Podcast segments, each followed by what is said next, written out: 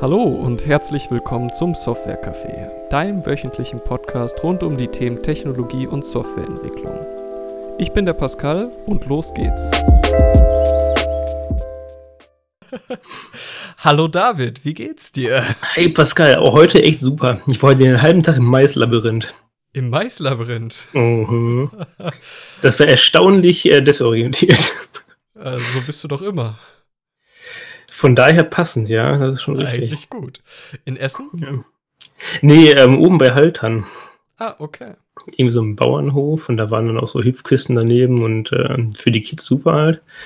Und zwischendurch konntest du halt nochmal eine Runde ins Maislabyrinth gehen. Das war schon. Das klingt cool. Hatten ja mit dem Wetter heute richtig Glück. Bis jetzt gerade. Bis gerade hat es äh, noch nicht geplästert. Gestern Nacht, wer weiß, wie das heute wird, aber dann. Tja. Aber es soll heute nicht ums Maislabyrinth gehen, David. Auch nicht, meine Güte. Auch nicht, nein. Ich will heute mit dir übers Freelancing sprechen versus Angestellten-Dasein. Denn ich meine, du bist eigentlich so, äh, glaube ich, jener aus, aus meinem Kreis der Bekannten, die äh, sehr gut in dieses Thema irgendwie reinpassen. Du bist ja jetzt schon auch seit einigen Jahren Selbstständiger oder Freelancer. Hm. Ähm, warst an, eine Zeit lang auch Angestellter in einer Agentur. Ähm, und generell würde ich jetzt gerne mal von dir wissen, was ist für dich der Unterschied zwischen Freelancer und Selbstständiger?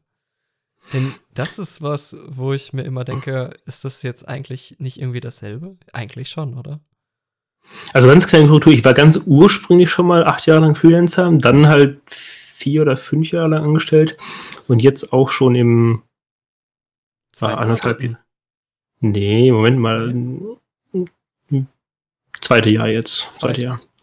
Ja. Ähm, gibt diverse, also gibt auf der einen Seite große Unterschiede, was jetzt so die grundsätzliche Jobstruktur angeht und aber auch bei unserer speziellen Jobart, also beim Programmieren, gibt es auch sehr große Unterschiede. Die Struktur grundsätzlich ist halt sehr anders, einfach weil also das, das, was uns teilweise leider oft passiert ist, dass man sich so ein bisschen seine Arbeit selbst zusammensuchen muss, das kennst du jetzt gerade auch ganz gut, ja. ähm, das ist halt 100% beim Freelancertum. Das heißt, auf der einen Seite suchst du dir zwar deine Kunden aus, aber die, der Grund, warum Kunden zu dir kommen, ist ja, dass du erstmal überhaupt Fähigkeiten anbieten musst, die du dir selbst zusammengelegt hast und äh, die du dann irgendwie auf einem Markt anpreist, für ja, Leute möchten dir dann plötzlich Geld dafür geben hm. und dann bekommst du zwar von denen Arbeit, aber es liegt schon sehr viel stärker in deiner Hand, was jetzt genau für eine Arbeit da kommt. Das heißt, das, was ich jetzt aktuell mache, wo es jetzt so ein bisschen um Low-Level-Webdesign und HTML-Programmierung geht und so weiter, ähm, das habe ich halt mitgenommen. Also ich hatte mit dem, ich habe einen, einen Hauptkunden, mit dem ich größtenteils zusammenarbeite. Äh, das ist eine Werbeagentur, für die ich halt kleinere Content-Sachen programmiere. Und ähm, die hatte ich, mit der habe ich schon ein bisschen angefangen zu arbeiten, als ich noch in der Festanstellung war.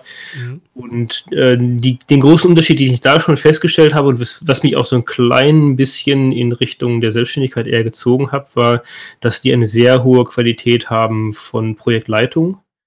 Ähm, ich finde das, was, was mir oder was ich so höre aus dem Bereich, was ich selber auch kenne aus, aus dem Programmiererbereich, ist, dass eine gute Projektleitung zu haben, schon eine Seltenheit ist. Und ähm, ich finde es immer ganz angenehm, wenn man so eine Mischung hat aus einer Lockerheit, aber halt auch einer Ernstheit zusammen. Und das, was ich bisher sonst vorher mitbekommen habe, war halt immer so Extremfälle, wo es irgendwie hyperagil wird, wo man immer nur den Problem hinterherläuft und man nie so richtig in den Rhythmus reinkommt. Und ähm, mit denen, mit denen ich jetzt zusammenarbeite, das hat irgendwann hat das einen sehr schönen Rhythmus ergeben und das gefällt mir sehr gut. Okay. Ähm, ja. Und die, das, also das ist jetzt so die, die mittlere Schicht zwischen den beiden Sachen. Unten drunter ist halt die, der riesengroße Unterschied, dass du einen viel, viel höheren Verwaltungsaufwand hast. Also ja. die, das, was ich immer dazu sage, ist, ähm, also ich habe jetzt so ein bisschen vorgeschoben, was schön daran ist. Es gibt auch viele Sachen daran, die mehr so Schattenseiten sind. Also du hast halt, oder den Spruch, den ich immer dazu sage, ist, du hast ähm, alle Nachteile einer Firma und keinen einzigen der Vorteile. eine Firma hat halt viel, viel höhere Auflagen, was jetzt Verwaltung angeht, was Steuern angeht und so weiter. Mhm. Und ähm, die haben den glücklichen Fall, dass sie dafür Leute einfach anstellen können. Und die dann das ganze Zeug für die erledigen. Und wenn du einfach irgendwo in der Firma arbeitest, dann musst du dich nicht darum kümmern, wie jetzt Rechnungen gestellt werden, wie, ja. keine Ahnung, was. Alles, das wird dir alles abgenommen. Ich weiß nicht, das ist eine, eine meiner schönsten Erfahrungen, als ich in die Festanstellung gegangen war, war, dass ich irgendwann bei denen im Steuerbüro angerufen habe und gesagt habe, ja, jetzt muss ich mich doch um meine Krankenversicherung kümmern. Die so, wie, wie du musst dich um irgendwas kümmern? Nein, so, das, wir machen hier, das ist unser Job. Ich so, oh, und andere Leute machen Jobs für dich, das ist auch ganz cool. Ähm, das ist also ganz schön. Und man kann sich mittlerweile auch ganz gute Steuerbüros holen, die einem Teile oder große Teile der Arbeit abnehmen. Ja. Ähm, das wäre jetzt nämlich aber, auch so mein Punkt gewesen. Eigentlich yeah. äh, kannst du ja auch sehr vieles als Selbstständiger irgendwie an andere auslagern und so wieder ein bisschen Zeit für dich selbst sparen. Ist halt natürlich dann auch immer so eine Kosten-Nutzen-Rechnung. Richtig. Teilweise kann man ja manche Sachen auch selbst machen im Bereich Steuern und Co. mit gewissen Programmen, die es heutzutage gibt und so. Mhm. Aber häufig möchte man auch ab einem gewissen Einkommen einfach da lieber irgendwie ein bisschen mehr auf Sicherheit gehen und eventuell noch ja, das Ganze optimieren. Und da ist so ein Steuerberater schon ganz, ganz nützlich. Aber wir springen äh, schon relativ weit, ja. weit vor. Ähm, vielleicht, äh, du hast es jetzt schon mal so, so ein bisschen angerissen, welche Arten von Projekten du so als Selbstständiger bzw. als Freelancer ähm, angehst. Mhm. Was, äh, was, was machst du da jetzt so, abgesehen jetzt von, von diesen kleineren Webseiten? Also es gibt ja, sagen wir mal so, eigentlich gibt es äh, eine unglaublich breite Palette. Ne? Es kommt natürlich ganz darauf an, was du für Skills hast. Es kommt ganz darauf an, was so dein Zielbereich ist. Es gibt mhm. ähm, im Bereich des, des Webdesigns und der äh, Programmierung unglaublich viele Arten von Projekten und mm, von Stellen, die irgendwo ausgeschrieben sind. Du bist ja jetzt eher in dem Bereich unterwegs, dass du sagst, du machst ähm, Projekte. Ja, also du machst Projektarbeiten. Und dann gibt es ja noch im Vergleich äh, Werksverträge bzw. Dienstleistungsverträge, wo du deine Zeit für, für Geld verkaufst an einen Kunden für ein gewisses Zeit, also der Kunde zahlt ein gewisses Zeitkontingent. Ähm, du kannst quasi dann 20 Stunden irgendwie erstmal arbeiten, in der Zeit machst du halt X und wenn die 20 Stunden Zeitkontingent rum sind, entscheidet Kunde, ob er jetzt noch mal mehr Stunden von dir kaufen möchte oder nicht. Und je nachdem, ne, das ist ja auch so ein Modell. Ja, mhm. vielleicht so ein klein bisschen Antwort auf der Metaebene. Also die, ähm, den großen Vorteil, den man als Freelancer hat, ob man jetzt die eine oder die andere Art macht, ist, dass man sehr viel zielgenauer ein, an irgendwelchen Painpoints arbeitet. Also wenn du in der Firma bist, dann ist es meistens so, dass da ganz viel Arbeit rumliegt und dann bleibt halt dann irgendwie ein Teil der Arbeit an dir hängen. Ähm, was ich gemerkt habe, ist, dass es erstaunlich große Lücken noch auf dem Markt gibt, ähm, wo man seine Nische finden kann. Äh, ich mache jetzt teilweise auch sowas wie HTML-Banner und solche Geschichten, also relativ kleinteilige Arbeit, die erstaunlicherweise sehr ungelöst sind als Problemfeld. Also man würde jetzt meinen, das kann irgendwie jede Webagentur machen und dann schicken die halt die, die Inhalte dahin und fertig. Mhm. Ähm, aber dem ist halt eben nicht so. Ich denke mal, ähnlich verhält sich das halt auch bei solchen Werksverträgen, dass es einfach darum geht, dass das Feld der Programmierung so groß und weit ist, dass äh, immer irgendwo welche Leerstellen sind. Und klar, wenn die Firma jetzt einen speziellen Bereich hat und die findet jetzt gerade dafür keinen Angestellten, dann ist ähm, ein, ein Werksvertrag mit einem Freelancer so die, die schnellste Möglichkeit, das aufzufüllen. Es ist eine, eine schnelle Möglichkeit und auch eine sehr bequeme und sichere Möglichkeit für den Kunden mhm. oder für, für die Firma, weil du nicht die Problematik hast, dass du dich quasi an diesen Mitarbeiter wirklich bindest. Du kannst ihn jederzeit aussortieren. Ja, das ist für dich natürlich als Freelancer immer so ein gewisses ähm, Risiko, aber letztendlich ist es halt auch das, was, was, was du halt dann machst. Ja, also in der Regel bleibst du ja auch nicht ewig bei so einer Firma dann. Ähm, meistens gehen solche Contracting-Geschichten äh, halbes Jahr, vielleicht ein Jahr, ja. Mhm. Ähm, da muss man natürlich auch aufpassen, dass wenn man nicht, dass man nicht zu lange bei ein, ein und derselben, äh, bei dem ein, unter, ein und demselben Unternehmen äh, zugange ist, weil man sonst die Problematik hat, dass man dann äh, Scheinangestelltenverhältnis hat und so weiter und so mhm. fort. Das muss man ja auch alles berücksichtigen. Ähm, aber ich weiß nicht, ob du da irgendwas auch zu sagen kannst. Also die der, das würde ich als großen Vorteil sehen, obwohl es auch so ein bisschen Typenfrage ist, weil auf der einen Seite. Ja, ähm, drauf ist, genau, ja. ja, weil die, ähm, ich empfinde es schon als Bereicherung, dass man irgendwie stetig rechtfertigen muss, warum man denn notwendig ist. Also die, in der Firma kannst du den Vorteil genießen, dass du das so ein klein bisschen verwischen kannst und dann hast du halt irgendwie so deinen Job und die Arbeit, die sind halt irgendwie auf dich angewiesen. Ähm, und man kann einen kleinen, ähm, kann in bestimmten Maße die eigenen Notwendigkeiten erschaffen. Also ob die Firma nicht es braucht, wenn du deinen Code zum Beispiel so wie schreibst, dass nur das du selber den verstehst, verstehst ja. dann, dann, bist du ab einem bestimmten Level einfach unabkömmlich für die Firma, weil die, die brauchen dich, sonst checkt das halt eben keiner, was dabei passiert ist. Ja. Ähm, das möchte ich halt eben bei mir gezielt nicht machen, weil ich glaube, das schläft man irgendwie so ein bisschen ein irgendwann drauf.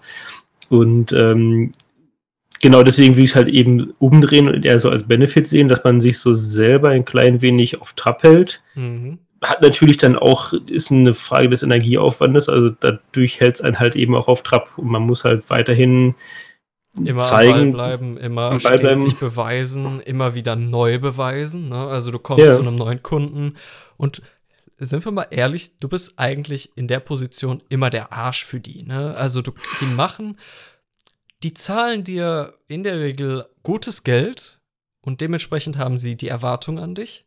Und dementsprechend mhm. erwarten sie auch von dir, dass du Leistung bringst. Wenn du sie nicht bringst, sortieren sie dich schnell wieder aus. Und ja, du bist halt einfach der, der, der A vom Dienst, ne? es kommt wahrscheinlich auch ein bisschen darauf an, in welchem Maß oder wie, wie verzweigt das Feld ist, wo du reingehst ist jetzt vielleicht ein doofes Beispiel, aber zum Beispiel in dem Bereich, wo ich jetzt irgendwelche HTML-Banner programmiere, da brauchst du ein relativ weites Wissen drumherum, wenn es darum geht, welche Formate angeliefert werden, was die Spezifikationen sind und so weiter. Und wenn du jetzt da hingehst und irgendwelchen Job annimmst und dann musst du denen aus der Nase ziehen, was jetzt genau deine Arbeit ist, dann klar, dann wollen die dich nicht. Im Endeffekt geht es bei den, bei den meisten Freelancer-Sachen darum, dass die ganz gerne nur die Arbeit von dir hätten und nicht auch noch investieren müssten. So, klar, die investieren das Geld, aber die möchten nicht auch noch, die möchten nicht deine Hand, deine Hand halten und dir zeigen, wie du denn die Arbeit für die ableisten sollst, sondern am genau. schönsten ist es, wenn du, du einfach eine Posten, die, die, die stoßen Arbeit zu dir rüber und bekommen Ergebnisse von dir zurück. Ja. Und das ist, ich finde, meiner Meinung nach ist das eigentlich auch ein, eine gute Prämisse für ein Angestelltenverhältnis. Und ich glaube, je weiter sich Firmen von so etwas entfernen, desto schwieriger wird es in der Kultur innerhalb der Firma. Wie, wie, was genau meinst du mit weit davon entfernen?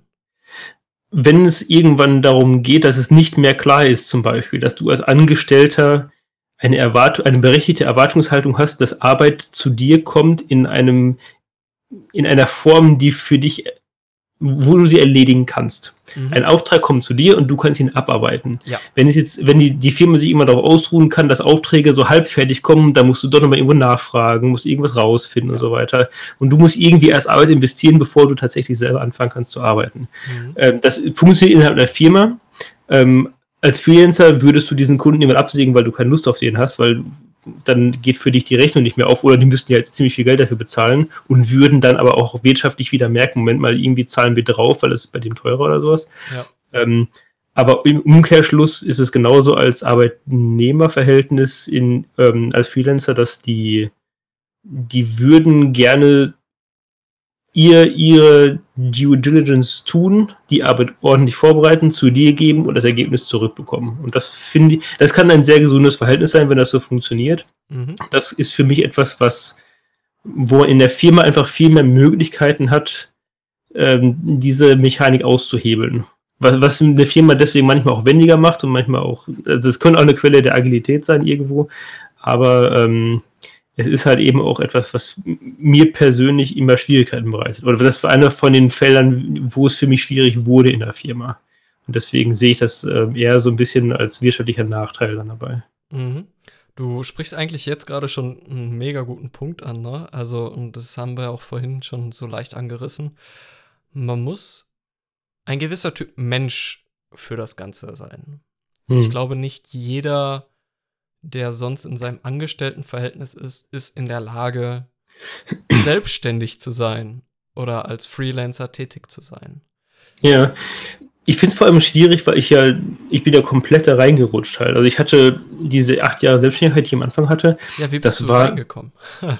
ähm, ich wollte eigentlich was komplett anderes machen. Ich hatte eigentlich vor, so eine ähm, Gemeinschaftsplattform zu machen, wo es auch ums Programmieren ging, aber mehr, ähm, das ist es ist nicht wichtig, um welche Software es da ging, aber es ging halt eben darum, dass Leute sich zusammentun und da gibt es halt dann Kunden, die, weiß nicht, monatlichen Beitrag bezahlen und dann wird das Geld irgendwie aufgeteilt, äh, aufgeteilt auf die Leute, die dann das liefern und ähm, für diese ganze, für diese ganze Plattform brauchte ich irgendwie die Abrechnung von bezahlten Mitgliedschaften. Mhm. Das heißt, in dem Bereich habe ich dann mich umgeguckt, was es da irgendwie Open Source mäßig gab und da gab es irgendwie nichts. Und dann habe ich gesagt, ja, wenn es nichts gibt, vielleicht kann ich irgendwas finden, was so halbfertig programmiert ist, weil ich hatte so ein klein bisschen Programmiererfahrung halt. Habe dann noch was gefunden, habe dann für mich irgendwie das fertig gemacht und habe dann einfach mal auf, auf doof irgendwo in ein Forum reingeschrieben, hier, ich habe von dieser Software eine abgeänderte Version, weil ich da irgendwelche Probleme hatte und ich, weil ich irgendwelche Features brauchte. Vielleicht findet das jemand anders ja auch noch interessant. Und dann habe ich halt irgendwie da, ich glaube, das war sogar noch vor meinem Studium. Und während ich mein Studium angefangen hat, hatte ich dann das einfach ein bisschen weitergemacht. Also andere Leute brauchen irgendwelche Features, ich brauche noch Features, ein bisschen weiter daran gearbeitet. Und dann habe ich mal gemerkt, dass auf der einen Seite macht es viel mehr Spaß als studieren. und ich habe halt gesehen. Studiert, ne? Nee, ich habe Informationstechnologie angefangen zu studieren. Zwei Monate. Also es ist. Ähm, was, was, war, was ist das? Also ist das für ähm, Informatik? das ist eigentlich mehr so ein sehr weit gefächertes Grundstudium, wo es eigentlich darum geht, dass du so breit wie möglich die Grundlagen gelernt hast, um irgendwo in der Informationstechnologie anzufangen. Also sei es jetzt okay. irgendwelche Anlagen, also irgendwas, wo Computer mit zu tun haben, dass du in einen Job, in eine, in eine Ausbildung oder in eine Position reingehen kannst und dich so breit wie möglich auskennst, was jetzt, jedenfalls in, in den ersten zwei Monaten, die ich gemacht habe, da, da ging es die ersten paar Wochen höhere Mathematik oder solche Geschichten alles. Mhm. Da habe ich schon gesehen, dass ich jetzt ein, zwei Jahre Sachen vor mir hätte, entweder Sachen oder Fächer, wo ich jetzt nicht so wo ich mir schon eindeutig klar war, dass ich die wahrscheinlich nie so richtig brauchen werde im Job. Und auf der anderen Seite waren ganz viele Sachen dabei, also so logische Schaltkreise und sowas, das hatte ich mir alles eh selber vorher beigebracht. Also es war entweder viel zu hoch und wahrscheinlich unnötig oder total billig und kenne ich schon. Und äh, als Alternative dazu, das war so das, das eine, was ich in der Hand halte. In der anderen Hand hatte ich halt, oh, hier kann ich schon direkt programmieren und das macht irgendwie Spaß. Und da sind Leute, die das haben wollen und die teilweise sogar bereit waren, Geld dafür zu bezahlen. Und dann fing das halt eben so an. Und das lief dann halt auch eine Zeit lang ganz gut. Ähm, wobei das eigentlich war eine sehr andere Arbeit als jetzt, weil das war halt ein ich habe ein Plugin geschrieben im Endeffekt für ein bestehendes Content-Management-System, wo es halt um diese bezahlten Mitgliedschaften ging. Das war Joomla, Und ne? Das war Joomla, genau. Ja. ja. Eins von diesen PHP-Dingern. Ähm, ist auch alles, also ab und zu kriegt man so ein bisschen was aus der, aus der alten CMS-Welt mit, aber das ist schon so weit entfernt. Ähm, und es war halt eben die Arbeit, die da dran war. Auf der einen Seite war es eine sehr interessante Entwicklungsarbeit, auf der anderen Seite war das meiste, was nebenher an Arbeit stattgefunden hat, dass es sehr viel First-Level-Server-Support war. Und das war auch so eines der Bausteine, die es dann später, wo es dann später schwierig wurde und wo es dann bei mir mit dem Geschäft bergab gegangen ist, weil es nicht belastungsfähig war. Also du kannst nicht die Hälfte des Tages damit verbringen, vers zu versuchen, ein Problem zu fixen und dann im Endeffekt rausfinden, da hat jemand einfach seinen Server nicht richtig programmiert oder nicht richtig hingestellt. So. Hättest das du war, ein Docker-Setup hingestellt? Das hätte alles gelöst, genau. Nee, das war eine Zeit lang, wo teilweise sogar noch, wo du noch gucken musstest, ob die die richtige PHP-Version haben und solche Geschichten. Ah, du schreibst es überall groß hin und die lesen es trotzdem nicht und da haben die Probleme. So eine, ja, es gibt doch so eine Requirements-PHP meistens dann immer irgendwie in den ganzen CMS-Dingern. Ja, gibt's alles. Und dann schreiben die die schlechte Bewertung in die Plugin, in das Plugin-Portal rein. Da muss ich damit auch noch rumscheren. Also das war, das war ein riesengroßer Aufwand und das lief auch eigentlich ganz gut, aber es war schon schwierig. Und es war auch deswegen schwierig, weil ich glaube, das ist ein bestimmter Bereich in diesem es wäre schlauer gewesen, wenn ich aber gesagt hätte, gibt keinen Support, entweder Geld ja oder nein und dann fertig. Also das wäre wahrscheinlich, hätte ich, vielleicht würde ich es heute noch machen, wenn ich das von Anfang gesagt hätte. Ähm, ich hätte diesen komischen Ansatz, dass ich möchte, dass Leute das auch programmieren, äh, dass Leute das auch ordentlich benutzen können und so. Ähm, aber eigentlich wäre Friss oder Stirb wahrscheinlich schlauer gewesen. Und die, das, was dahinter steckt, ist so ein bisschen der, die möchten gerne ein Produkt haben, was die einfach nur installieren und alles funktioniert. Das ist ja auch so ein bisschen der WordPress-Gedanke. Man hat ein Produkt, äh, man installiert irgendwie ein Plugin ins WordPress und dann hat man keine Probleme mehr in einem bestimmten Bereich. Und in 90% der Fälle klappt das vielleicht auch. Und dann diese letzten 10%, was machst du dann halt eben damit? Mhm. Und äh, ja, lange, lange Rede, kurzer Sinn. Das war so ein bisschen, bisschen der Bereich damals. Und ähm, das, was ich, was ich aus der Zeit halt so mitgenommen habe, ist, dass ich,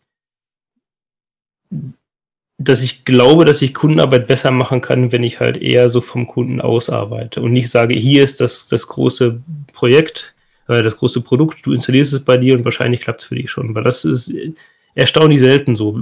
Ist ja auch der Grund, warum jedes, jedes CMS unendlich viele Plugins hat, weil irgendwie reicht nie ein CMS. Und auf der anderen Seite ist das der Grund, warum, die, warum es halt WordPress-Experten gibt, die, die in WordPress hinstellen und die genau wissen, welche Plugins wohin müssen und wie man da irgendwelche Fehler beheben muss und so weiter. Ja. Ähm, da ist ein ganz großer Bereich in diesem, äh, in dieser Sphäre von Content-Management-Systemen, wo so getan wird, als könnte jetzt praktisch jeder sich mal eben so eine riesengroße Webseite hinstellen, und müsste nur die richtigen Plugins installieren. Und dann ist es doch wieder erstaunlich viel Handarbeit. Und ich glaube, das ist ein, der Hauptgeschäfts- oder die, die Hauptgeldquelle in, im CMS-Bereich liegt tatsächlich in dieser, Support. in der, im Support in der guten Anwendung. Ähm, das heißt, als jemand, der wirklich nur die Software dafür programmiert, bist du zwar irgendwie auch Teil dieses Ganzen, aber ähm, das ist irgendwie schwieriger als das, was ich jetzt mache halt. Und im, im Kontrast, was ich jetzt mache, ist ja teilweise, dass es noch nicht mal richtig um Webseiten geht, sondern einfach nur um HTML-Container, die die irgendwo als, als Banner anzeigen oder solche Geschichten. Mhm. Und ähm, der, der Grund, warum ich damit, oder ja, ja, was ich mir im Nachhinein rausgefunden habe, warum das eigentlich ein ganz, ein ganz cooler Anfang ist, ist, weil das wirklich von der allertiefsten Ebene auf jetzt ähm, Hypermedia aufbaut, also HTML-Container oder irgendwelche Assets da reinladen oder sowas. Und das, was ich nebenher baue mir, oder was ich mir als, als Software-Tools nebenher baue, da geht es wirklich von, von ganz null hoch. Und das war auch so ein bisschen der Fehler, den ich damals gemacht habe. Ich bin halt relativ weit oben eingestiegen, mit relativ wenig Kenntnis. Also einfach mal eben, ich habe ich hab ein Bezahl-Plugin geschrieben für irgendwelche Shops und habe währenddessen gerade erstmal PHP selber gelernt. Und das Software von solchen Leuten sollte man eigentlich nicht einsetzen, wenn man irgendwie Geld verdienen möchte. Ja, gut, aber das äh, war damals, glaube ich, noch nicht ganz so relevant wie, wie heutzutage. Ne? Aber äh, davon, davon mal jetzt abgesehen. Ähm, wir, wir hatten jetzt so ein bisschen, sind jetzt so ein bisschen darauf eingegangen, was, was du so gemacht hast an Projekten damals, was du gemacht hast an Projekten heute. Hattest du äh, eine Zeit lang auch mal so Werks- bzw. Dienstleistungsverträge, also dass du deine Stunden äh, an Kunden verkauft hast? Ähm, das habe ich bisher noch nicht gemacht. Und das ist, das stand, wir haben da, glaube ich, schon öfters mal ein bisschen drüber gequatscht, aber die, ich finde es schwierig grundsätzlich und ich finde es aus einem ähnlichen Grund schwierig, warum ich Festanstellungen schwierig finde. Weil ich glaube, als Programmierer hat man irgendwie einen Impuls in sich drin, wo man gerne so wenig arbeiten möchte wie möglich. Also sobald man irgendwie hinkriegt, etwas. Hat das nicht was, jeder? Das hat eigentlich jeder, aber erstaunlicherweise für viele Leute warst du schon mal in einem Amt? es gibt Leute, war natürlich schon mal in einem, einem Amt, David. Es gibt Leute, die, ähm, die haben ein großer Teil ihres Berufs und ihrer Berufssicherheit basiert darauf, dass sie halt eben ihre Zeit brauchen für ihren Job. Und ähm, wenn du jetzt irgendwo in der Firma angestellt bist, und das, die Erfahrung habe ich auch gemacht, wenn du rausfindest, dass du einen Job, der vorher vier, fünf Stunden gedauert hat, plötzlich nur noch zehn Minuten dauert, was sagt das denn über deine Arbeit aus? Und alles, was irgendwie ähm, die, ist so ein bisschen ein nebulöses Konzept, aber da steckt irgendwo eine Art wirtschaftliche Energie dahinter. Also du, wenn, wenn es das Angenehme, was ich jetzt in der Selbstständigkeit merke, ist, wenn ich es hinbekomme, etwas, was eine Stunde gedauert hat, in eine halbe Stunde zu machen, heißt das, dass ich halt den doppelten Gewinn rausziehe. Ja. Wenn ich irgendwo im Werksvertrag bin, sitze ich im Zweifelsfall haben die dann nur noch mehr Arbeit für mich, weil ich bin in einer halben Stunde fertig geworden und die haben aber eine ganze Stunde bezahlt. Das heißt, die können sich für mich noch mehr Arbeit ausdenken für die weitere halbe Stunde. Mhm. Und ähm, andersrum, äh, oder das, was ich mir so ein bisschen, ähm, ich will ich gerade äh, auf der einen Seite aus der Festanstellung mit rausgenommen habe, auf der anderen Seite, was ich mir so angelesen habe in, in Vorbereitung auf, den, auf die Rückkehr in die Selbstständigkeit, war, dass, ähm, dass man eigentlich ein wenig oder dass ich für mich entschlossen habe, zu versuchen, mehr produktbasiert zu denken. Also, dass es eher darum geht, was ist der Liefergegenstand, den der Kunde von mir haben möchte? Und ähm, Zeit mal ganz außen vor gelassen, was, was muss ich an Zeit investieren oder an Tools oder keine Ahnung was, um diesen Liefergegenstand zu generieren? Ja. Was kann ich deswegen für einen Preis verlangen? Ja. Und sobald das für den Jetzt-Moment geklärt ist, kann ich überlegen, okay, gibt es dann Schritte, wie ich das später optimieren kann? Und äh, diesen, diese Denkweise, die hat, fand ich so attraktiv, dass es für mich attraktiver war, als in diesen, ähm, in diesen reinen Consulting-Bereich reinzugehen.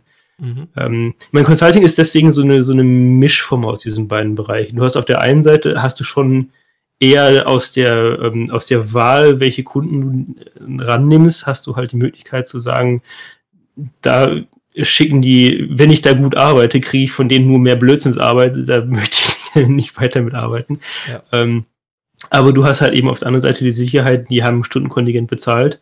Das heißt, die müssen, die sind schon in der Bringschuld, die ordentliche Arbeit hinzulegen und dann kannst du die auch abarbeiten. Ja. Und im Zweifelsfall hast du halt irgendwann deine 20 Stunden abgeleistet und sagst, nee, da bloß wieder nicht, weil da, da arbeite ich schnell und kriege nur noch mehr Blödsinn von denen hinterher, weil das will ich halt eben nicht haben. Korrekt. Ähm, ja. ja.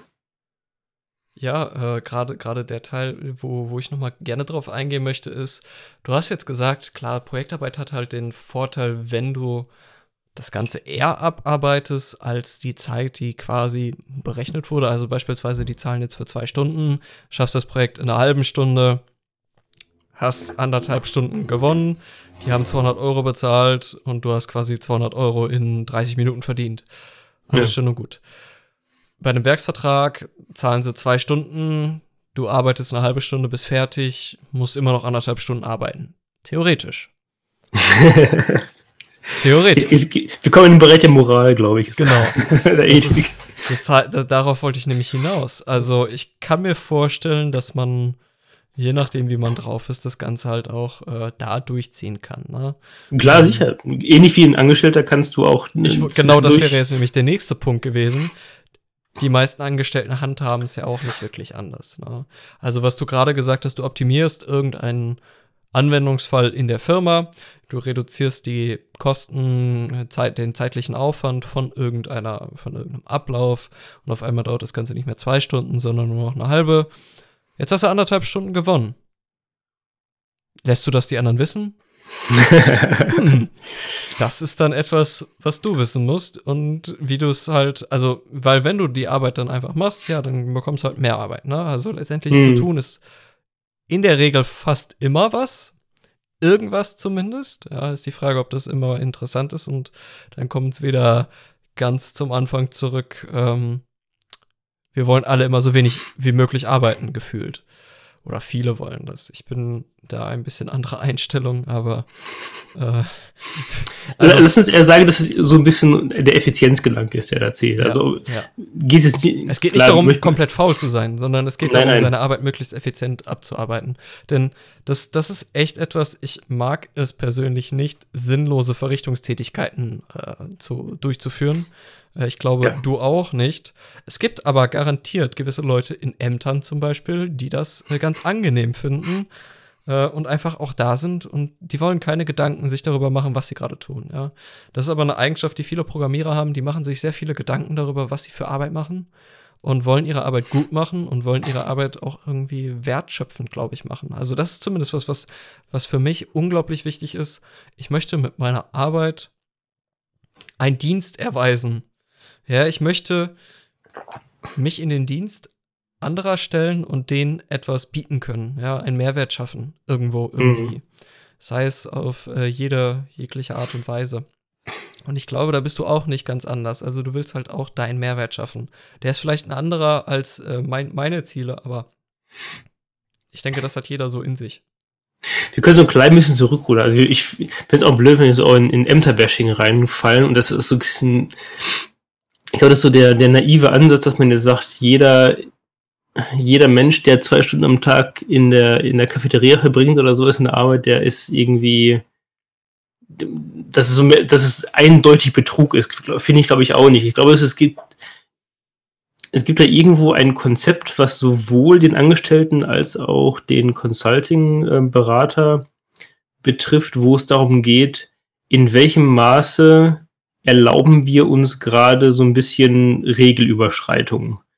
Und eine Wirtschaft ist halt eben kein, kein wasserdichter ähm, Behälter, wo nichts rein und raus darf, wo immer ein, alles eindeutig geklärt ist, sondern genauso wie du nicht mehr Geschäfte mit Leuten machst, die dir irgendwie blöd kommen, ist jemand, der dir eine Angestellten-Tätigkeit anbietet und zum Beispiel weiß, du kommst da zwar acht Stunden am Tag hin, aber du hast jetzt vielleicht normalerweise nur vier oder fünf Stunden Arbeit da liegen. Mhm. Er kommt jetzt nicht zu dir rein und sagt, sag mal, wieso, du trinkst jetzt zwei Stunden am Tag Kaffee oder keine Ahnung, was, was Leute halt hier machen.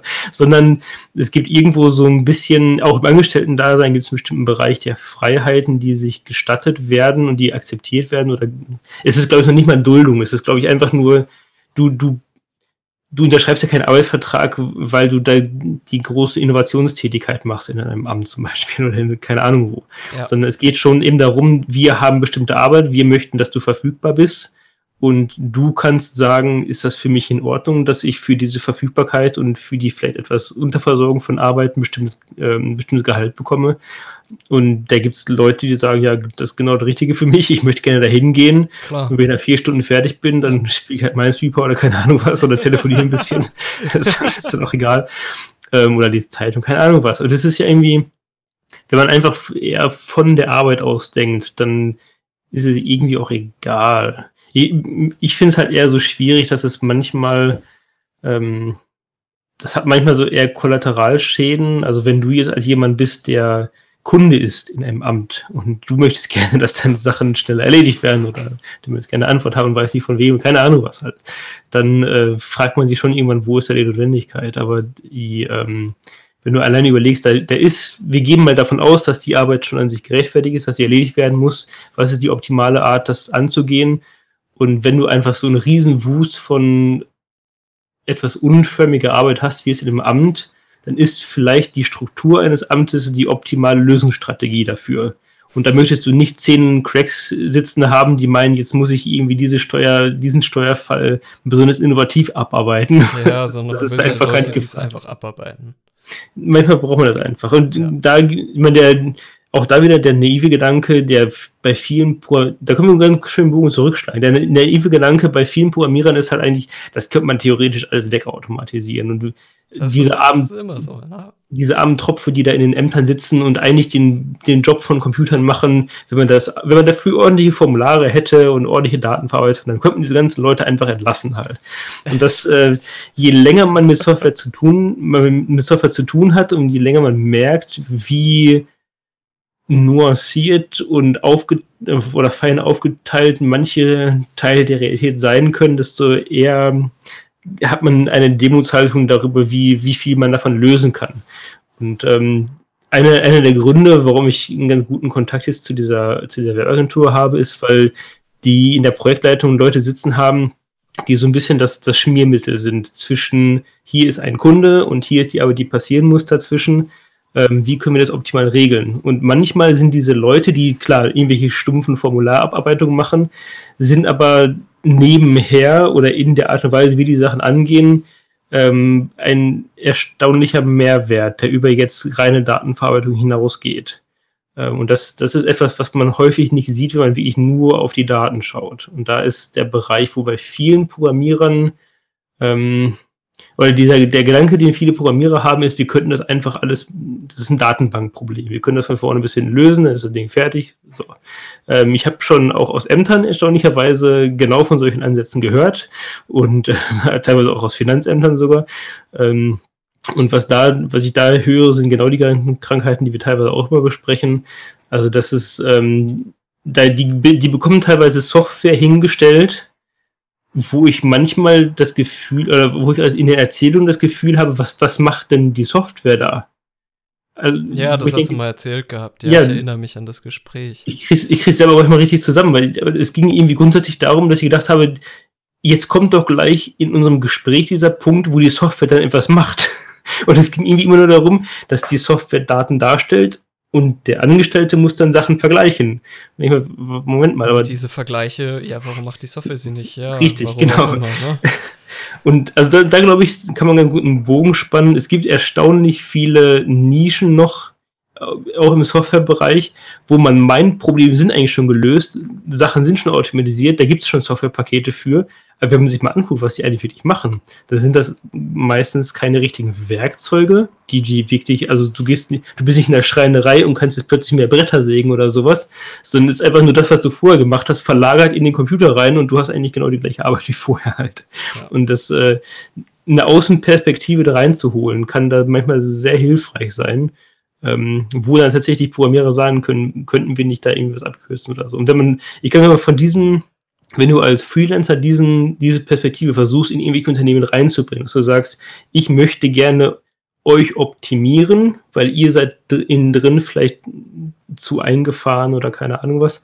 Ähm, aber ihr könnt mich dazu holen und ich kann euch da etwas erleichtern, Mhm. was jetzt den Leuten innerhalb der Firma entweder nicht einfällt oder was teilweise sogar, wie wir gerade rausgefunden haben, für die eigentlich wirtschaftlich nachteilig wäre, weil die dann plötzlich mehr Zeit haben, ähm, obwohl es dann aber doch irgendwie richtig ist, das umzusetzen. Weil sie dann, ähm, vor allem haben sie dann mehr Zeit, die sie wieder, je nachdem, wie, wie deren Vertriebsmodell ist, dem Kunden nicht in Rechnung stellen können. Äh, zum Beispiel, ja, das, das ist, aber auch ein ganz anderes Thema.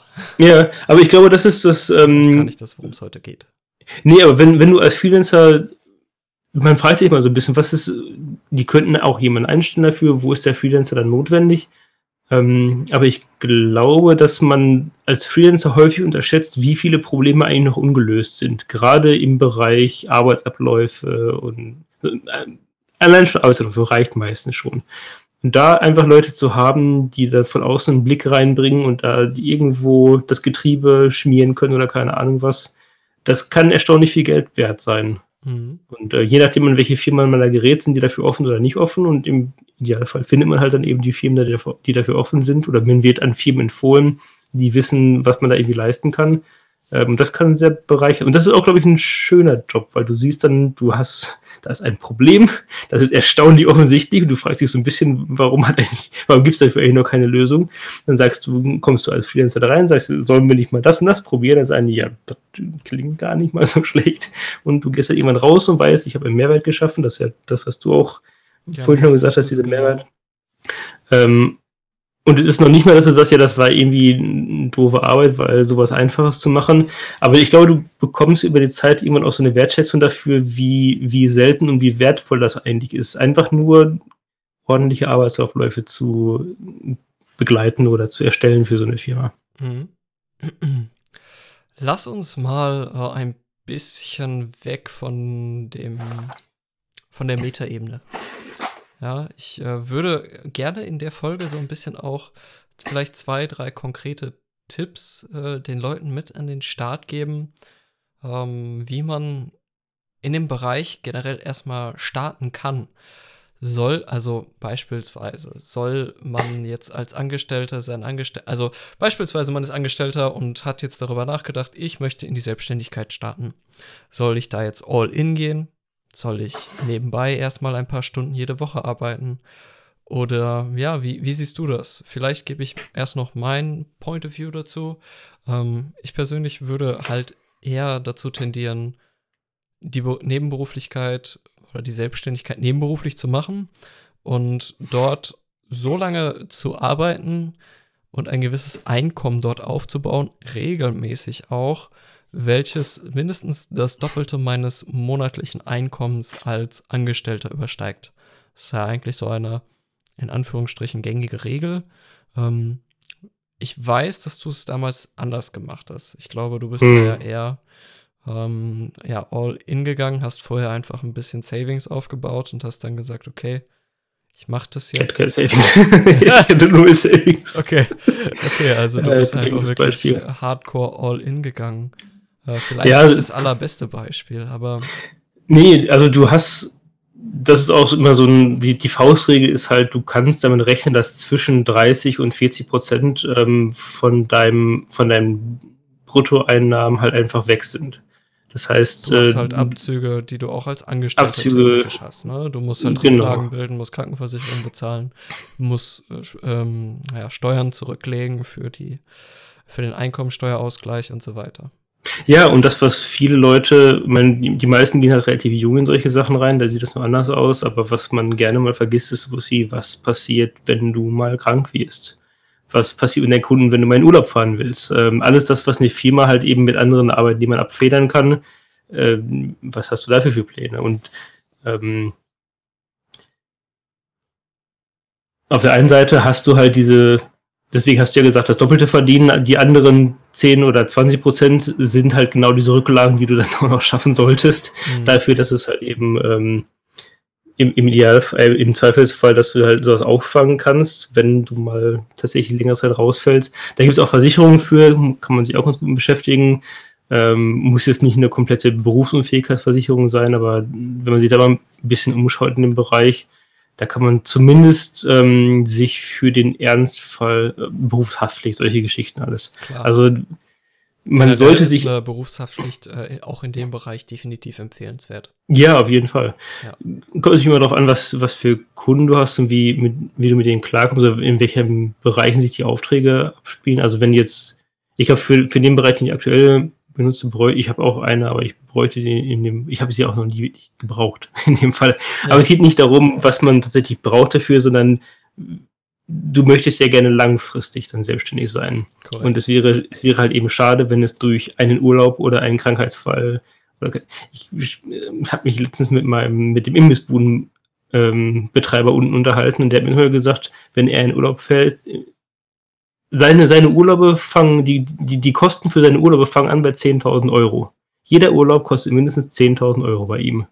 Weil Hui. er hat Inventar, er hat die Kühlschränke voll, wenn er weg ist und der Betrieb stehen bleibt währenddessen, heißt das, er muss vorher das Inventar loswerden, später wieder aufbauen. Solche ganzen Geschichten. Mhm. Das heißt, das sind alles Sachen, wenn der Betrieb immer läuft, dann ist das alles super. Aber was machst du halt im Ernstfall? Da geht es ähnlich wie bei, wie bei Corona mehr darum, ähm, wie kann ich ausschließen, dass es zum Ernstfall kommt oder wie kann ich ausschließen, dass der Ernstfall sofort das Ende der Selbstständigkeit bedeutet. Ja. Und ähm, da ist es hilfreich, solche Sachen schon mal so ein bisschen ab, also Abfederungsmöglichkeiten zu haben dafür. Mhm. Ähm, bei mir war das der, der Umstieg, war deswegen nicht ganz so krass, weil ich ja schon acht Jahre Erfahrung hatte mit Selbstständigkeit. Ja. Und weil ich einen relativ zu starken Kunden schon hatte, als ich ausgestiegen bin. Ähm, und man sollte eigentlich auch lieber zwei oder drei Kunden haben. Ich hatte mehr so mehrere Kunden noch nebenher, aber die jetzt kein stetes Einkommen bedeuten. Also den einen Kunden, den ich habe, der so das stärkste Zugpferd ist, das ein recht stetes Einkommen von Aufträgen. Äh, wobei es auch da keine Sicherheit gibt. Die könnten auch von heute auf morgen aufhören. Und das ist schon das auch ein, gewisser, bisschen Druck auf einem, ne? Das ist schon ein, bisschen, ein Druck, ja. Für, für den Kopf echt ein Problem, glaube ich. Also du hast halt im Vergleich, also als Angestellter, du unterschreibst einen Arbeitsvertrag in der Regel im Bereich der IT unbefristet hast äh, vielleicht dann eine Probezeit, okay, aber wenn die durch ist, dann bist du unbefristet, du hast deinen geregelten Tagesablauf, du hast dein geregeltes Einkommen, du hast 30, 40, 50 Tage Urlaub im Jahr, keine Ahnung, ja, bezahlt. Und du bist krankenversichert über die gesetzliche Krankenversicherung. Eventuell bist du privat versichert, wenn du das, äh, die Einkommensgrenze überschreitest und sagst, ich will mich lieber privat versichern. All die Optionen hast du dann zwar, aber du hast halt alles geregelt. Als Selbstständiger bist du sehr vielen Sachen einfach unterworfen, ja, also Gegebenheiten und du musst viele Sachen selber managen, wie du ganz am Anfang gesagt hast. Du bist deutlich mehr darauf äh, fokussiert, ähm, Kunden anzuwerben und was du jetzt sagtest, du hast jetzt ein Steckenpferd, ja, ein Steckenpferd-Kunden. Mhm. Äh, ich glaube, ich könnte das mental gar nicht. Wenn ich weiß, mhm. ich habe nur diesen einen Kunden und wenn der wegbricht, ist mein ganzes Einkommen weg. Puh, also ich glaube, das könnte ich einfach nicht. Ähm, das, das ist dann natürlich auch etwas, was man persönlich abwägen muss, wie es, es gehört eine gewisse Risikobereitschaft dazu. Denn ja. sonst, ja, jetzt bricht es bei dir weg, du hast Familie, du hast Kinder was machst du dann? Ne? Ja, schon kacke, ja. Das ist schon kacke. und irgendwie war es ja auch genauso, deswegen ist es ja die andere Selbstständigkeit dann irgendwie. Also das, äh, der, der Grund im Endeffekt, warum die erste Selbstständigkeit dann zum Angestellten da umgewandelt wurde, ist, dass ich halt, äh, dass eigentlich drei Sachen zusammengekommen sind. Auf der einen Seite hatte ich eigentlich angefangen, bei mir eine ganz große neue Version zu planen, also der, der klassische Second System Effekt, wo man sagt, jetzt brauche ich mal alles neu und du verhasst alles wird komplett. besser und alles wird toll alles wird besser. und das alte System ist eh scheiße und und nach Monaten hast du aber so 10% Ja, ja. ersetzt und das sieht alles zwar irgendwie besser aus, aber macht halt eben nicht das, was du früher hattest und keiner will das im Endeffekt und du weißt eigentlich gar nicht, ob es überhaupt jemand irgendwann will. mhm. Ähm, das war so der eine Bereich. Dann ist mir der Support, ich hatte jemanden ähm, auf, äh, auf Honorar, nicht Honorarbasis, aber jemand auf, ähm, auf Stundenbasis, der für mich äh, 80 oder 90 Prozent des Supports übernommen hat, was halt eben auch größtenteils weggebrochen ist. Und dann hatten wir halt meine erste Tochter. Und die drei Sachen zusammen hat meine Selbstständigkeit nicht überlebt. also ich hätte wahrscheinlich eins von diesen drei Sachen hätte ich noch irgendwie überleben können. Also wenn, wenn eins von diesen drei Sachen weggefallen wäre, zwei hätte ich noch hinkriegen können, aber die drei gleichzeitig, das war halt nicht möglich. Ja. Ähm, und ja, aktuell ist es halt auf einer relativ hohen Risikostufe. Ähm, wobei es bei mir ich mache das eigentlich weniger, weil ich bin eigentlich eher dumm. Eigentlich, mein, mein Problem ist, ich sehe, mein Ziel ist eigentlich eher dieses Ding zu programmieren und zufällig habe ich was gefunden, was halt eben auch Geld abwirft und dadurch kann ich das finanzieren, was ich da gerade mache. Also ich denke eher so in Richtung, wie, wie kann ich weiter diese Arbeit an diesem Ding, was, wo, wo ich irgendwie denke, dieses Ding muss es geben. Diese Software, die ich gerade schreibe, meine ich, die muss es irgendwie geben. Und ich habe zufällig gefunden, dass es einen Anwendungsfall dafür gibt, wofür Leute Geld bezahlen. Und das heißt, die, der, die Zielsetzung dafür, die ich aktuell vor Augen habe, ist halt, ich muss einfach nur noch ein, zwei, drei mehr Kunden finden, um weiterhin diese Arbeit zu sichern, die mir eigentlich wichtig ist. Ja, das habe ich bei dir auch schon gemerkt, dass es eigentlich halt eher darum geht, ne, dein, dein, dein Baby zu pflegen und dein Baby zu basteln und das halt einfach Ja, aber das ist auch irgendwie so- subventionieren.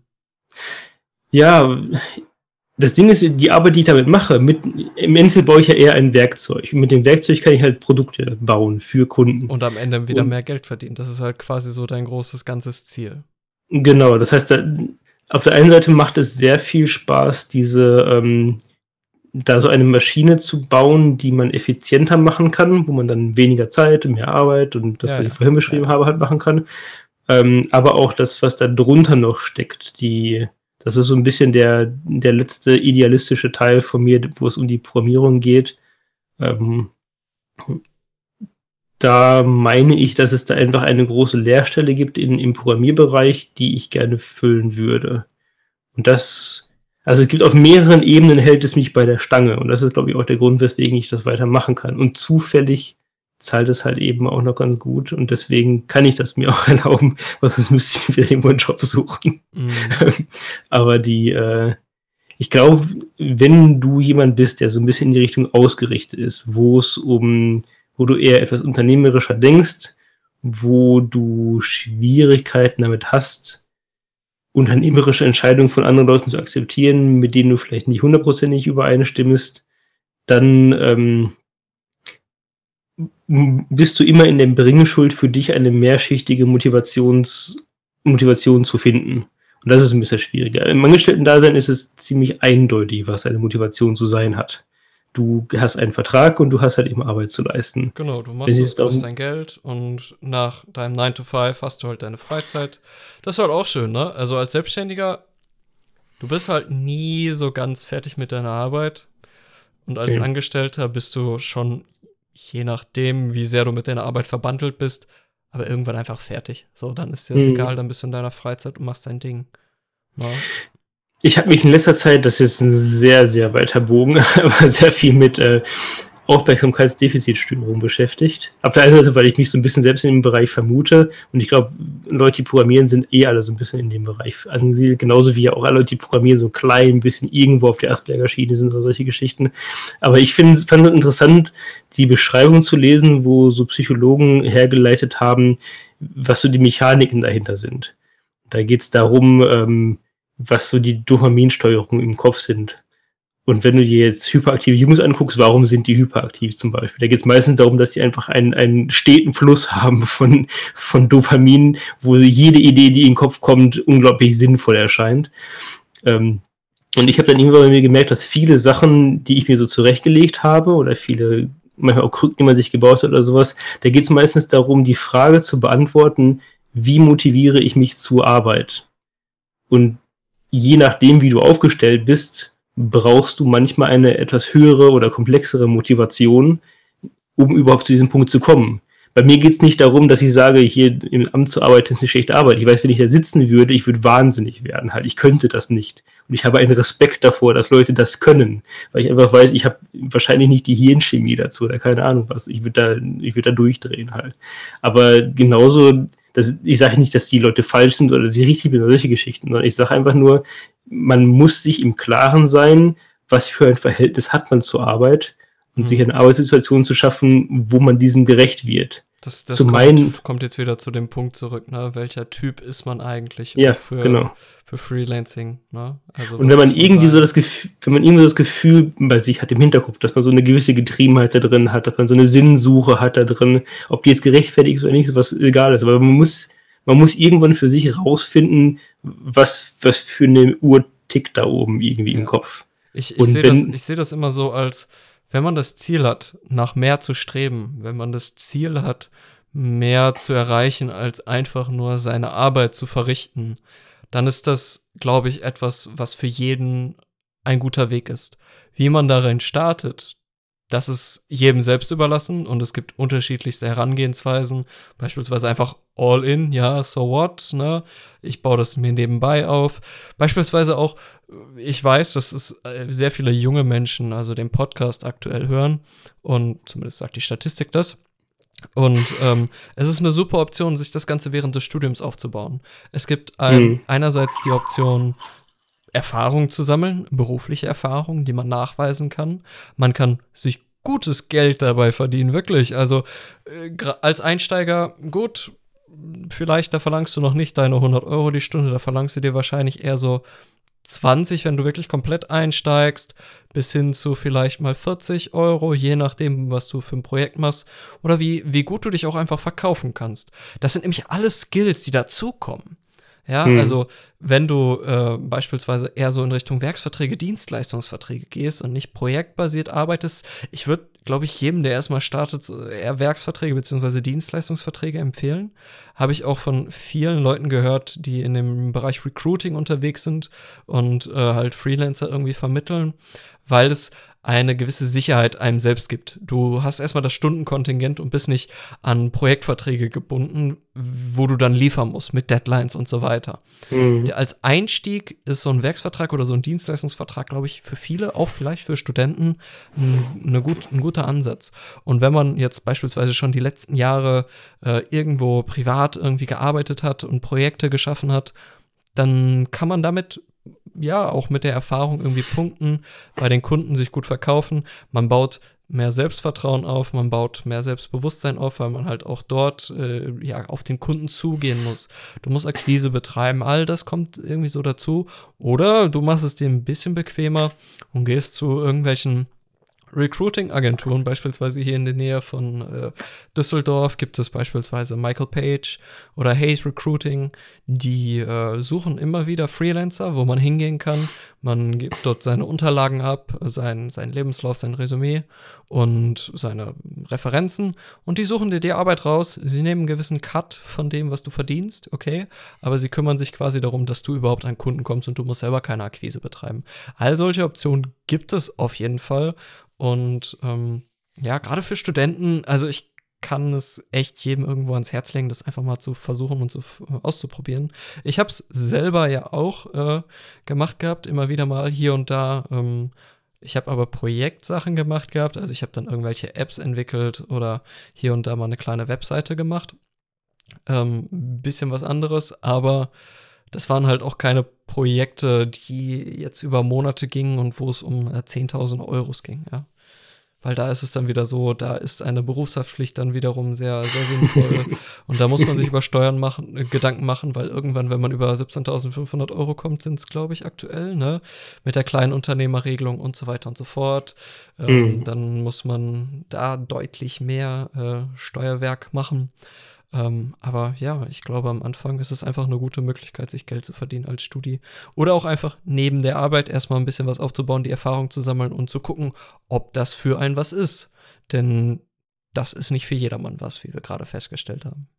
Ja, der Markt ist einfach aktuell so krass aufgestellt, dass, also so, Programmierer sind so dermaßen gefragt, dass du schon sehr große Auswahlmöglichkeiten hast, grundsätzlich. Ja. Und äh, aber deswegen, das macht halt eben nur umso wichtiger, dass du entscheidest genau, oder dass du dir erstmal überlegst, was will ich denn überhaupt von diesem Markt haben.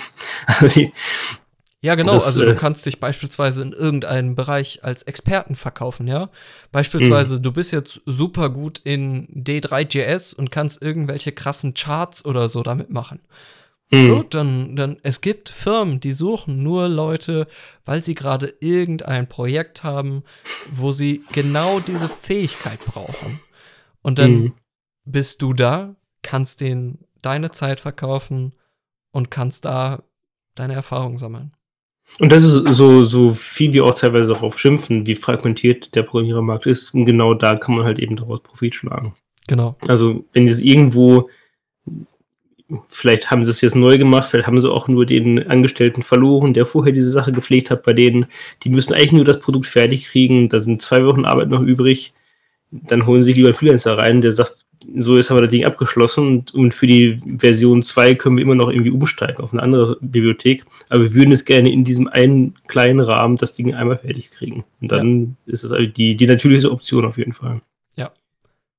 Ist zumindest ähm, mein, mein, meine Gedankenweise, warum, warum ich glaube, dass es, äh, warum das aktuell auch so gut funktioniert. Ne? Also man, man sieht es ja auf vielen, vielen dieser Portalen. Also Portale, die ich den Leuten da immer ganz gerne auch äh, ans Herz legen würde, ist sowas wie freelance.de oder DNX-Jobs. Ähm, Gerade im, also im deutschen Bereich, äh, im, wenn man ein bisschen weiter gehen möchte, also vielleicht global sowas remote, äh, I, remoteok.io mhm. ist es, glaube ich. Ähm, der, der Typ macht ja auch eine ganze Menge Geld mit dieser einen Webseite, die mit einer einzigen yeah. PHP-Datei betrieben wird. Verrückte Welt. Ähm, ist das alles, was du brauchst. Das ist eine PHP-Datei. PHP ist alles, was du brauchst. PHP löst all deine Probleme. nee. ähm, ja, und dann, dann findet man dort einfach seinen Einstieg und guckt einfach mal, ob einem das Ganze irgendwie wie liegt. Und vielleicht bricht man dann aus seinem Angestelltenverhältnis irgendwann raus. Ja. Aber ich glaube, wenn man natürlich jetzt wirklich aus dem Studium, raus, Studium rausgeht, dann hat man da noch ganz andere Entscheidungsmöglichkeiten und man muss auch manchmal erst die Erfahrung sammeln. Hast du ja auch nicht ähnlich, äh, du hast es auch nicht anders gemacht im Endeffekt. Erstmal gucken, ähm, neben dem Studium versuchen, schauen, was einem da gefällt. Ich glaube nur, die, oder das, was ich halt vorhin angesprochen hatte, da geht es wirklich darum, dass man schon ein klein bisschen mehr nach, nach drin guckt und überlegt, was will ich jetzt eigentlich? Und wenn man jetzt nur sucht, welche Arbeit gefällt mir ähm, oder welche Technologie gefällt mir oder solche Geschichten, dann kann man irgendwo da landen, wo man da ganz gut bedient ist und trotzdem sagen, irgendwie bin ich unzufrieden. Entweder weil einem jetzt die spezielle Art des Freelancer-Tums oder des Angestellten-Datums nicht passt oder sowas, ähm, oder ja, weil man da irgendwo noch einen anderen Teil der Seelsuche nicht so richtig durchgemacht hat. Aber die, ähm, Du hattest ja vorhin auch gesagt, dass die, manchmal die Frage ist, möchte ich jetzt aus dem Angestellten-Dasein direkt rausspringen? Möchte ich mich vorher als Kunden zulegen nebenher? Da ist natürlich nochmal einen anderen Druck dahinter, als wenn du jetzt im Studium bist zum Beispiel. Da hat man ein bisschen mehr Freiheit, sich das auszusuchen. Meistens kriegt man ähm, Geld noch von seinen Eltern oder sonst wie, hat vielleicht sogar noch ein, ähm, kriegt BAföG, kriegt eventuell, ja, wobei mit BAföG müsste, wird es ein bisschen schwierig, wenn man noch ein eigenes Einkommen hat und so, aber mm. äh, vielleicht kriegt man ein Stipendium, keine Ahnung, ja. Wenn man ja. aber irgendwann dann beispielsweise Angestellter ist, man hat schon Familie, dann. Das ist schon sehr hart daraus. Dann ist das schon ja. sehr hart, ne? Also, das muss ja auch erstmal deiner Frau verkaufen. Äh, ja, Schatz, ich äh, gebe jetzt unser geregeltes Einkommen dafür aus, für etwas, was ja, vielleicht funktioniert, vielleicht auch nicht und äh, vielleicht landen wir auf der Straße. Findest du es gut? Hm, was hältst du davon? Machen wir das? Also das Schöne ist ja, dass es selten passiert, dass du auf der Straße landest. Ähm, es kann schon zu empfindlichen Einbußen im, im Lebensstandard kommen und was teilweise der Sache gleichkommt, von da ist wieder Kopfsee gesprungen. Aber die, ich glaube, die, ähm, auch da ist es, wenn man solche Gespräche zum Beispiel führt, als jemand, der selber solche Gespräche geführt hat, ähm, die, die Frage ist ja auch irgendwo da eher, was möchte ich mit meinem Leben anfangen oder was möchte man in, einem, in einer Familie mit seinem Leben anfangen. Äh, mir zum Beispiel ist es jetzt super zum Vorteil gekommen, dass ich von zu Hause aus arbeite und auch mir zum großen Teil selbst einteilen kann, wie ich welche Arbeit erledige. Mhm. Weil das bedeutet, dass ich zum Beispiel in so einer Krisenphase wie Corona deutlich verfügbarer bin als jetzt selbst ein Remote-Angestellter zum Beispiel. Ja. Ähm, das kann da auch wieder ein Vorteil sein. Oder die in manchen Firmen man glaubt halt, man darf auch nicht glauben, ein Angestellten-Dasein ist halt die hundertprozentige Jobsicherheit. Das muss man sich halt auch in solchen Gesprächen immer, immer vor Augen halten. Ja, das ähm, stimmt. Auch wenn man, auch wenn man den Angestelltenverhältnis, äh, im Angestelltenverhältnis eine unbefristete Stelle hat und so weiter. Ja. Es, es, gibt immer die Option, gekündigt zu werden. Die Firma geht pleite, was auch immer. Oder muss jetzt noch nicht mal was Wirtschaftliches sein, kann ja auch was sein, weiß nicht, die Firma brennt ab oder keine Ahnung was. Grundsätzlich ist es in die Richtung möglich, aber die, die Frage ist ja eher auf der, auf der wieder die Meta-Ebene, sowohl in Richtung der Firma als auch in Richtung deiner Familie bist du mit dem, was da passiert, zufrieden. Und wenn du merkst, es ist ja auch für die Firma kein Vorteil, wenn da jemand sitzt und für sie arbeitet, der kreuzunglücklich ist. Also das, du, du, sitzt da und möchtest die was anderes machen oder hast eine ganz andere Art und Weise, an die Arbeit ranzugehen, wirst ja nicht gerecht. Das ist ja für keinen der Beteiligten gut und auch nicht, wenn es du nach Hause halt immer Selbstreflexion. Ne? Also du musst immer Richtig. schauen, passt das? Ist das das, was ich möchte? Und wenn du jetzt beispielsweise in die Selbstständigkeit startest und dann machst du das eine gewisse Zeit, dann aber merkst, ah, so ganz ist das doch nicht meins, ja? Also vielleicht komme ich nicht damit mental klar, dieses unregelmäßige Einkommen zu haben. Ich komme nicht damit klar, mir die ganze Zeit Sorgen darüber zu machen, neue Kunden zu akquirieren. Hey, dann ist das okay. Dann geh zurück in das Angestelltenverhältnis, mach da deinen Job gut und versuch dort einfach den richtigen Platz für dich zu finden. Mhm. Aber, du, aber du musst es halt ausprobieren, sonst weißt du es ja nicht. Das ist richtig. Und du kannst aber auf der anderen Seite in einem Angestellten-Dasein auch sehr gut Industriespionage betreiben. Also du kannst sehr, dieses, was ich vorhin meinte, dass es erstaunlich viele Felder oder Nuancen in der Wirtschaft gibt, wo einfach große Brachstellen sind in der Programmierung. Die siehst du auch, wenn du als Angestellter irgendwo bist. Oder einfach, wenn du mit Leuten dich unterhältst über das Angestellten-Dasein oder wie auch immer. Ähm, zu wissen, was du machen möchtest mit den Talenten, die du mitbringst. Was ja theoretisch die Grundlage dafür ist, dass du dann ein, ein ordentliches selbstständiges Dasein hast, wo du dann tatsächlich wirtschaftliche Leistung erbringst für irgendeinen Kunden. Ähm, das, die, diese Aufgabe hast du auf jeden Fall, bevor du diesen Sprung machst. Da sollte man sich einigermaßen im Klaren darüber sein, ob man denn irgendetwas anzubieten hat für, für den Markt. Ähm, und wenn man das hinbekommt, das rauszufinden, dann ergibt sich meistens ein sehr, sehr klarer Weg oder hat sich für mich zumindest ein sehr klarer Weg ergeben, wo ich zwar wusste, was die Risiken sind, ähm, aber wo ich auch wusste, dass, also bei mir Risiko ist jetzt die, die Kundenbasiertheit, aber wenn man jetzt von dem, was ich da anbiete, ausgeht, dann weiß ich, nachdem ich mich damit beschäftigt habe, wie gefragt das ist, wie gut ich da an Kunden kommen würde, theoretisch. Das heißt, du kannst das Risiko zerteilen und kannst es Teil, Teil davon in einer bestimmten Art und Weise einschätzen. Und dann ist es nicht, oh mein Gott, der Sprung von jetzt ins Nichts rein, sondern es ist ein feinschrittiger Prozess, den du kontrollieren kannst. Zum Beispiel, indem du dir vorher schon ein, zwei Kunden suchst, indem du den, den Sprung in einer bestimmten Art und Weise vorbereitest. Ähm, dann ist es halt eben nicht der direkte Sprung ins kalte Wasser, sondern irgendwie geführter. Das ist, glaube ich, äh, auf jeden Fall ein, ein guter guter Punkt und eventuell auch äh, ein guter äh, ja, Weg, das Ganze jetzt mal in Richtung Ende zu leiten.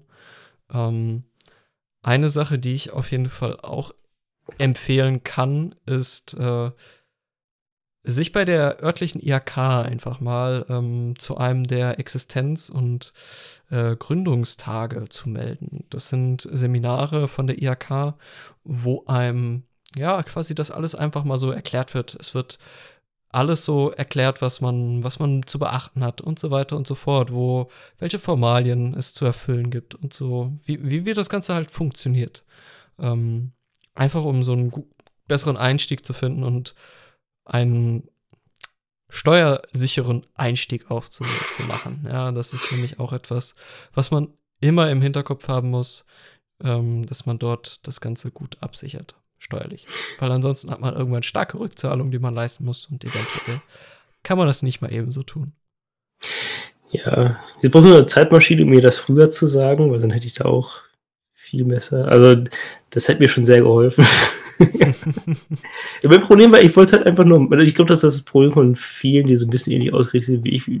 Ich will halt einfach nur machen. Ich hätte am liebsten, ich brauche manchmal erstaunlich lange, weiß nicht, um Steuerunterlagen vorzubereiten. Ich habe, manchmal schiebe ich etwas, was ein oder zwei Stunden dauert, Wochen, Monate vor mir her. Einfach weil ich nicht hinbekomme, mich in diesen Headspace rein zu manövrieren, wo ich das bei ihm erledigen kann.